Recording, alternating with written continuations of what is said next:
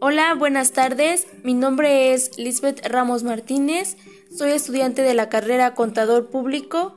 Actualmente me encuentro cursando el quinto semestre y hoy hablaremos acerca de la macroeconomía.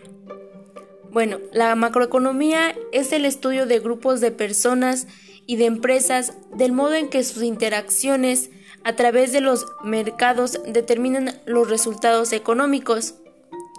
Eh, es muy sorprendente esta área porque responde a muchas cuestiones que involucran eh, que se involucran en la vida diaria, en la forma de vida y pues nos ayuda a responder preguntas como ¿por qué hubo una inflación?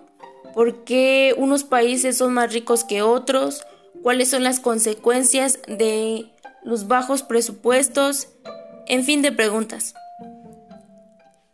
Esta área eh, estudia todas estas cuestiones siguiendo cuatro pasos. Nos dice que documenta los hechos relevantes, después desarrolla un modelo, después compara las predicciones con los hechos y por último utiliza un modelo para realizar y contestar todas estas predicciones.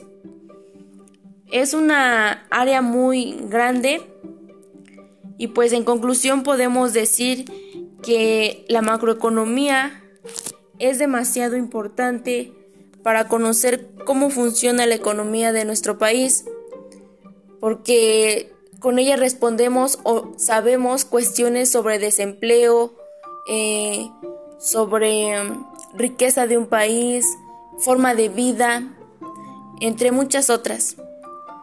Bueno, esto, esto ha sido todo. Muchas gracias.